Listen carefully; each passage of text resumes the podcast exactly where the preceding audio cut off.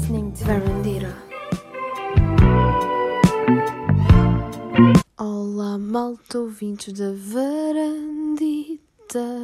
Sei que não sei cantar, devia estar, era caladita. Mas eu sou por vezes irritante e ninguém me acha importante. Relá! Eu era naquela altura das palminhas. Yeah, eu sinto que cada vez que introduzo um episódio do, do, do Varandita, introduzo com, completamente de forma mais improvisada e aleatória de sempre, mas whatever. Bem, o que interessa é que estamos de novo juntos, né? Neste, mais neste episódio de Varandita. E esta semana, malta, recebi boas mensagens de malta completamente diferente na caixa de mensagens de Varandita, com alguns temas e eu fiquei tipo do coração cheio por saber que vocês estão a interagir aqui com o podcast e que estão a gostar. E a maior parte de, imagina, de alguns dos comentários que recebi por mensagens privadas no, no Insta da Varandita foi mesmo relativamente às saídas à noite. Houve malta que concordava com o que eu disse no último episódio, havia malta que não concordava. E o que eu quero esclarecer aqui, malta, é que, pronto, para aquelas pessoas que não concordaram ou se calhar não perceberam muito bem o que eu quis dizer no último episódio, é que imaginem, eu, eu gosto de sair à noite. Eu não estou toda a dizer que quem sai todos os dias à noite para as discotecas são, são, são menos cultos ou são menos interessantes do que os outros. Se eu estou ter, na minha perspectiva, a minha maneira de ser, eu gosto de sair para a noite, mas privilegio mil vezes mais. Imaginem estar em, em convívios com amigos, em casa de amigos ou, ou num bar a falar e conversar, porque, na minha opinião, é aí que realmente conhecemos pessoas do que propriamente na noite na discoteca, naquele clima mais de, de dança, de festa, e depois, eh, certo, pronto, tenho uma teoria que ao final da noite há mais aquele clima de engate, e pronto, e eu como não, não me revejo tanto nesse tipo de clima, acabo por, é por isso que acho mais proveitoso da minha parte, um, pá, estar num bar a falar com o pessoal. Mas aí está, uh, se calhar pode não ter havido uma boa uh, comunicação, mas o que eu quero dizer é que eu, não é por uh, dizer isto não saio à noite, eu saio à noite, mas aí está, tipo, privilegio mil vezes mais estar num bar a conhecer pessoas do que num clima de discoteca, porque por, por muito sóbrio que eu esteja, uh, num clima de festa aparentamos ser todos ou estar todos bêbados e acabamos por nunca consolidar uh, muito bem e conhecer muito bem pessoa, as pessoas em questão que nos estão a aparecer. Sem, uh, imaginem, numa discoteca, tu não consegues socializar sem parecer que estás bêbado ou que estás interessado naquela pessoa. Pronto, malta, isto foi só um pequeno interlúdio havia a música do Vai à Praia, que é Interlúdio do Salmão, que eu cheguei a passar aqui nos primeiros episódios de Varandita, que agora pensando bem já vai fazer quase um ano e eu fico tipo chocada. Mas pronto, isto não foi o Interlúdio do Salmão, foi o Interlúdio do Sermão aos. não sei. ao pessoal, pronto, só. Pronto, malta, e vocês já perceberam que eu estou a falar já pá, há 3 minutos sobre isto do, do último episódio? Porque imaginem, eu fiquei bem contente porque vocês interagiram. Não estou a dizer que vocês não costumam interagir, mas é sempre bom quando tem, tem um episódio que ganha mais engajamento, como diz os brasileiros, né? Do que outros. E pronto, hum, queria só esclarecer isto aqui nesta parte, nesta, nesta pequena introdução do episódio 2. E agora, como tradição, é falar um bocadinho sobre a minha semana. Eu sei que se calhar muitos de vocês não querem saber. É por isso, né, que estão a ouvir este episódio, este podcast. Realmente não, não querem saber nada do que eu estou aqui a dizer. Isso é verdade. Eu, como é que eu não pensei? Que estupidez, né? Mas o que é que eu ia dizer?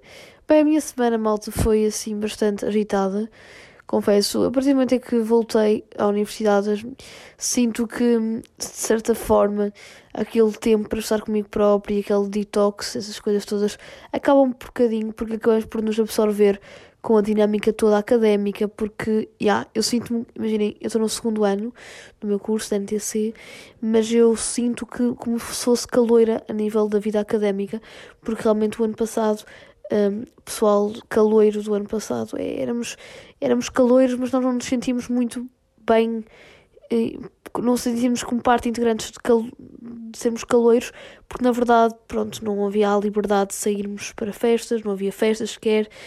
Uh, se houvesse, tínhamos pronto, uh, epá, tínhamos uma hora limite para chegar a casa, que era uma da manhã. Eu lembro perfeitamente que há um ano atrás, quando eu entrei na universidade, eu ia com o pessoal, tipo, onde agora são as discotecas que nós vamos. O ano passado eram tipo bares, né? Porque tinham que fechar à uma da manhã, era um prejuízo bem imenso. E lembro-me de, de estarmos à uma e meia da manhã a passar uma rua e pronto, para ir para casa, para irmos todos para casa e apareceu a polícia, nós temos que fugir, portanto, era aquele sentimento de, de, de opressão, pronto, pouca liberdade. E por outro lado também senti-me, parece que no século passado, na altura da, da ditadura, e quando fugi da polícia, pronto, nestas circunstâncias de, obviamente, de, de ir para casa um bocadinho mais tarde do que a hora limite, porque estávamos em estado de emergência, estávamos como se fosse num estado de guerra a esse nível. E eu, eu pensava, ué, tipo, um dia vou contar aos meus netos o que se passou. E ainda hoje em dia penso que esta pandemia vai ficar marcada na história, obviamente, e que eu vivi essa própria história. Lembro-me perfeitamente desde o início, uh, quando isto começou em 2019, no final do, do ano, início do ano de 2020. Eu lembro de estar mal de história no secundário e o meu professor estar a entregar-nos um papel sobre uma nova, uma nova virose, como ele dizia, que andava para aí. E eu ri-me bué e pensei, tipo, ah, isto está na China, não veio para aqui, na verdade veio. Uh, mas pronto, também como veio, também vai, né? Eu acredito que, epá, é um bocadinho, eu sei que esta comparação pode ser um bocadinho estúpida, mas é a mesma coisa como nos relacionamentos, desde amorosos como mesmo de amizade. Às vezes uh, só, só não tem que dar, então, tipo, como vão, também voltam, não é? E, uh, e é como tudo na vida, não é? Tu tens agora uma pessoa e um dia mais tarde ela vai, vai voltar para o vem e, e vai embora, né? Eu, neste caso eu não digo vai embora, eu digo, eu, eu acredito que é vai voltar ao sítio, a um sítio qualquer de onde veio, não sei, não sei explicar. E pronto, malta. Isto sinto que estou a filosofar demasiado por uma simples questão, mas uh, às vezes penso nessas coisas, às vezes penso nessas coisas. E pronto, malta, pronto, para além de. Pronto. É, estas duas semanas de universidade foram, pronto, a minha universidade só começou agora em outubro, portanto, estas duas primeiras semanas eu sinto-me meio caloira, porque o ano passado, como nós não tínhamos, tipo, festas académicas, não tínhamos jantares de curso, não tínhamos, uh, pronto, discotecas abertas, uma pessoa não, bem que não, não, não se apercebeu muito bem desta dinâmica académica que é a noite, a noite académica. Só tinha um bocadinho noção do que eram os convívios entre estudantes e também o regime universitário. O facto de agora termos voltado bem cá à normalidade, eu, na faculdade sinto mesmo que, já, que não há Covid, mas depois quando saio e vou para casa dos meus pais e não sei o que, sinto que há, a pandemia ainda existe, porque percebo de outras realidades, mas nós, estudantes universitários, todos juntos, tipo, sem máscara na discoteca, porque não é necessário, e ainda bem, uh, parece que, tipo, parece que até de certa forma celebramos o fim da pandemia, mas ao mesmo tempo se caímos na realidade, sabemos que, yeah, temos que continuar a lavar as mãos temos que continuar a usar máscaras e por aí fora. Mas pronto, esta semana foi mais uma semaninha preenchida, tive, já comecei a ter muito mais trabalhos para a universidade, uh, o, que, o que também fez com que eu não, também não tivesse explorado tanto uh, novas séries, novos filmes para vos mostrar. Não se preocupem que eu tenho sempre tema de conversa, né? Mas pronto, uh, tive um, pela primeira vez um jantar de curso, é verdade. O jantar do meu curso e eu adorei por acaso a experiência, porque o facto de convivermos com vários, com os vários anos do nosso curso é uma dinâmica completamente diferente e, e aí está, tipo, para mim foi uma novidade tanto para mim, para a malta do segundo ano, como também para os calores, só a malta do terceiro e a malta do, do quarto, quinto, do mestrado, é que realmente se sentiam, já não se sentiam, não sentiam esta novidade, obviamente, como nós. Mas o que é certo é que todos juntos estávamos com o mesmo sentimento, que era o sentimento de saudades e de aproveitar o momento ao máximo, porque a vida é rápida, é um minuto e nós temos que aproveitar ao máximo as coisas. Portanto, esta semana tive então jantar de curso e adorei. E depois também houve uma coisa interessante no Universidade de Aveiro, que é organizada pela Associação Académica, que é um arraial de recepção ao caloiro. Então é muito fixe, porque no bar de estudantes que pertence à universidade, eles uh, montaram um palco e literalmente foi mesmo um arraial de música pimba. Tinham contrataram uma banda assim, era o Escalhambecker de Paredes de Coura, Shotless. Uh, shotgun em ele, shout out, shout out, shout out, shout out aos Escalhambeck. E literalmente eles cantavam músicas, pronto, populares, desde Zé Malhoa, Emanuel, Toy. E eram todos os estantes muitos deles trajados a, a divertirem-se e estávamos todos a ouvir e a beber e a cantar e a fazer o comboio. Pá, foi muito fixe, muito fixe. E depois também conheci as pessoas naquele, num contexto real que acabamos por conhecer sempre pessoal e é sempre engraçado e eu gostei, eu gostei. E pronto, malta.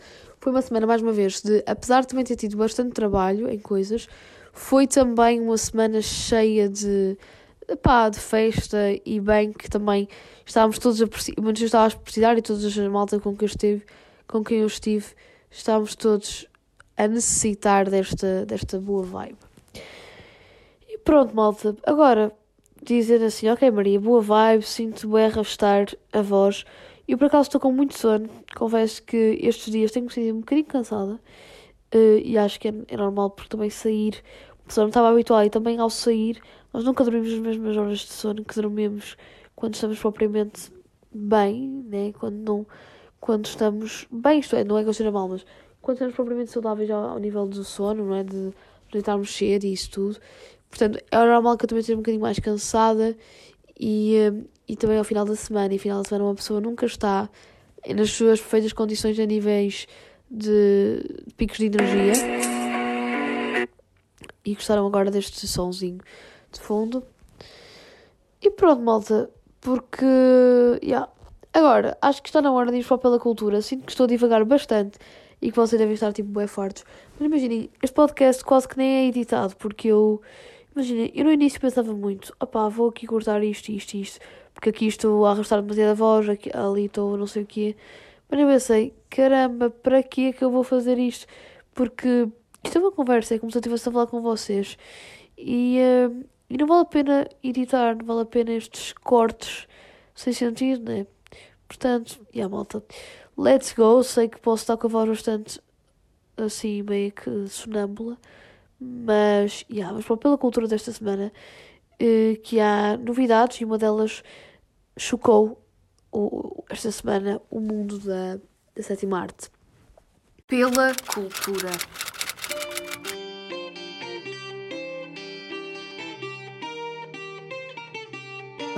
Uma das coisas que chocou esta semana foi mesmo a morte fatal de uma diretora de fotografia eh, provocada pelo Alan Baldwin.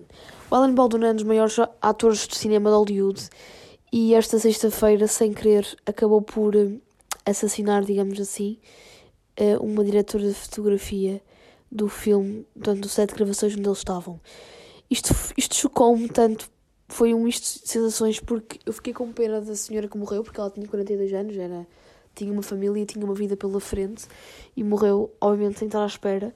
E ao mesmo tempo também estou com pena do, do Alan Baldwin porque suposto, aquilo foi mesmo um acidente de trabalho, porque para todos os efeitos, uh, eu primeiro nem sabia que, há, que era sequer possível termos um, armas de revólveres.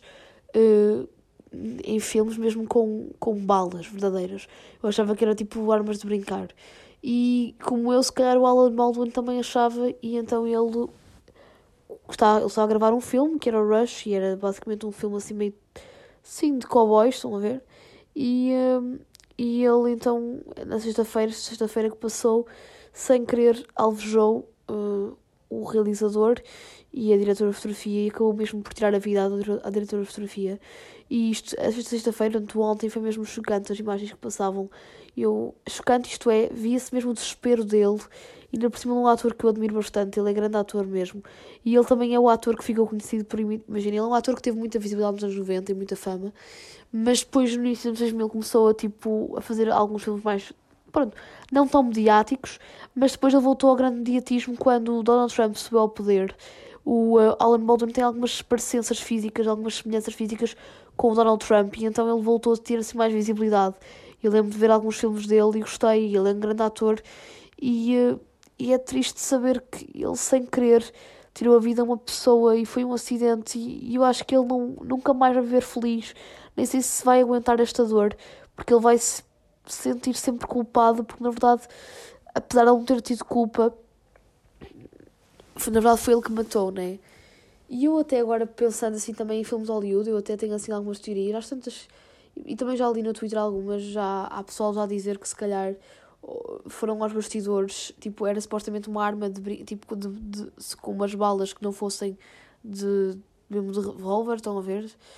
E de chumbo, e, eh, e há teorias que dizem que se calhar foi alguma cena de vingança e houve alguém que entrou dentro do set, uh, dentro dos bastidores, e pode ter trocado as balas para que ele ficasse, pá, não sei, muito americanada. Mas o que é certo é que isto já aconteceu em 1992 com o filho do Bruce Lee, que faleceu nessa altura. Pronto, basicamente, para quem não sabe, o, um, o Bruce Lee, que é um, é um dos maiores também atores, assim, um dos maiores duplos da história dos Estados Unidos, ele tinha um filho uh, e ele também faleceu. Uh, faleceu num set de gravações de um filme que era O Corvo. Uh, ele o filho do Bruce Lee era o Brandon Lee e ele morreu mesmo muito, muito, muito novo. E até nos, já saíram notícias a dizer que, que o filho do Bruce Lee morreu em, com um acidente semelhante ao que aconteceu ao Alec Baldwin.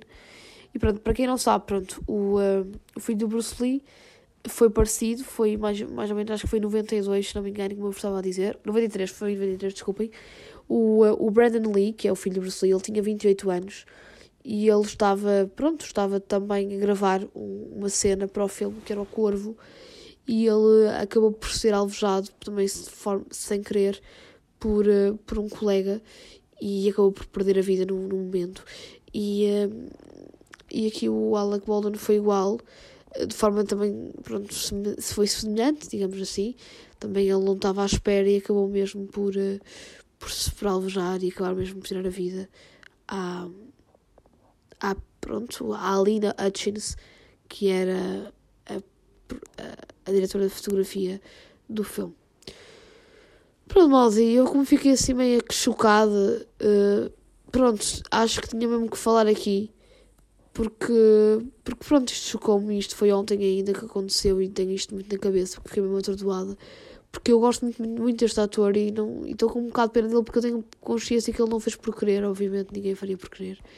E ele tinha uma carreira incrível pela frente e a cena que eu acho que com esta coisa, tipo, eu não sei se ele vai aguentar. O, Alan, o Alec Baldwin, ele teve casado muito, muitos anos com a Kim Basing, Basing, Basinger, não sei se vocês conhecem, ela fez um filme muito fixe que é o LA Confidential.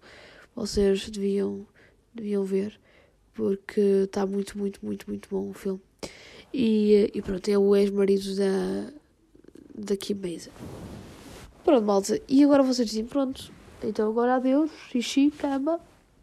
Está na hora de, de, ir embora, já lavei a louça, já limpei a sala, já fiz 30 por uma linha e tu ainda estás a falar, Maria, por favor, cala-te. Pronto, malta, eu juro que vou-me calar, já faltou mais para me calar. Mas, mas, mas, mas, mas. Pronto, depois desta tragédia toda, acho que nada melhor que, você, que fazer recomendações culturais positivas, que vos animem o astral, que vocês fiquem super contentes e não sei o quê. E nada melhor que vos dar um doce. Gostaram deste trocadilho? Bem, malta, se cá muitos vocês já perceberam, mas uma das minhas recomendações culturais esta semana é ver o filme das doce. Agora já não há desculpas, não tenho, não tenho que ir aos cinemas para ver, vocês têm completamente de forma disponível, eh, de forma gratuita. Está disponível na RTP Play, está dividido, em, acho que se não me engano, em 8 episódios ou em. Não sei, já não sei muito bem especificar. Pronto, o filme das doce está, está, está disponível na RTP Play. E, uh, ele, pronto, ele estreou em julho de, deste ano eu acabei por não ver nos cinemas porque não tive a oportunidade, mas vi agora uh, na RTP aos sábados à noite e, já, e também está disponível na RTP Play uh, desde o início deste mês de outubro. E, epá, imaginem, vocês perguntam feedback. Imaginem, malta, é uma relação meio que. Não é amor-ódio, porque eu imaginem, a realização está super bem conseguida, está muito, muito bem conseguida. Agora, o argumento acho que poderia ter sido outro. Uh, eles exploram exploram bem a história das Doce, mas eu acho que poderiam ter demonstrado o outro lado. Eh, eu sei que as Doce na altura, anos 80, eram sex símbolos portugueses e não sei o quê, mas eu acho que o filme exagerou muito aquele lado mais de objetificação da mulher, aquele lado mais do corpo. É, pronto.